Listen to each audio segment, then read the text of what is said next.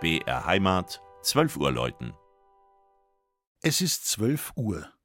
Das Mittagsläuten kommt heute von der katholischen St. Jakobuskirche im unterfränkischen Himmelstadt.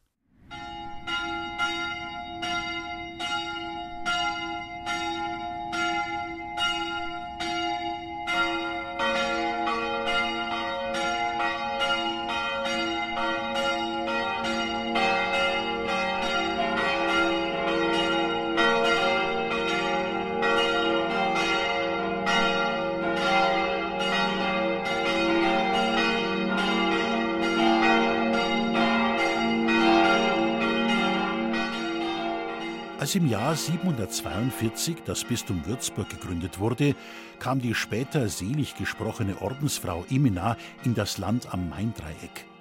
Nahe des heutigen Himmelstadter Friedhofs soll die Burg gestanden haben, die die fromme Äbtissin einige Zeit bewohnte.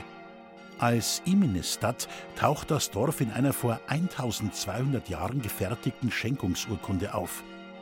Im Lauf der Jahrhunderte wurde daraus Himmelstadt. Die 2020 geplante 1200-Jahr-Feier musste pandemiebedingt leider verschoben werden.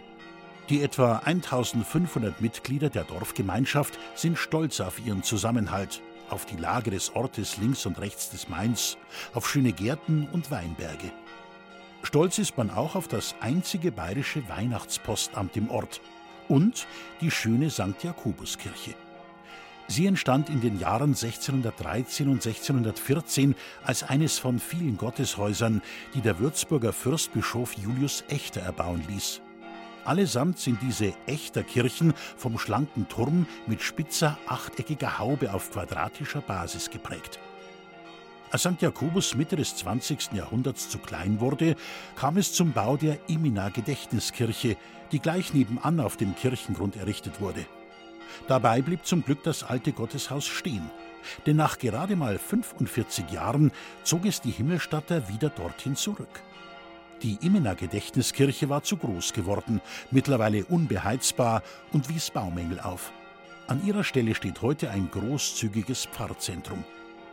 Die Himmelstatter Glocken haben zu allen Zeiten vom Turm der Jakobuskirche geläutet und zu Gebet und Gottesdienst eingeladen.